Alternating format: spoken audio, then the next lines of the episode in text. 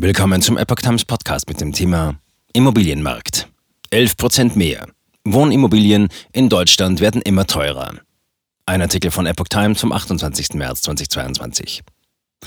Niedrige Zinsen und knapper Wohnraum treiben den Immobilienmarkt seit langem an. Im Jahresdurchschnitt 2021 verteuerten sich Wohnimmobilien um 11% im Vergleich zum Vorjahr. Der Preisanstieg bei Häusern und Wohnungen in Deutschland hat sich im vergangenen Jahr weiter beschleunigt. Im Jahresdurchschnitt 2021 verteuerten sich Wohnimmobilien um 11 Prozent im Vergleich zum Vorjahr, wie das Statistische Bundesamt vorläufige Zahlen mitteilte. Ein Jahr zuvor hatten die Preise nach Angaben der Wiesbadener Behörde binnen Jahresfrist noch um 7,8 Prozent zugelegt.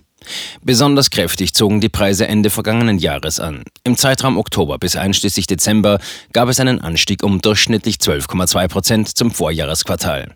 Das sei der stärkste Preisanstieg bei den Wohnimmobilientransaktionen seit Beginn der Zeitreihe im Jahr 2000, ordnete das Bundesamt ein.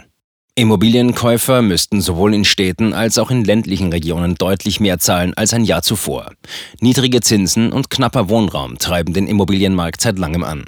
Der Trend zum Homeoffice in der Corona-Krise hat zudem die Nachfrage nach Wohnraum auf dem Land angekurbelt.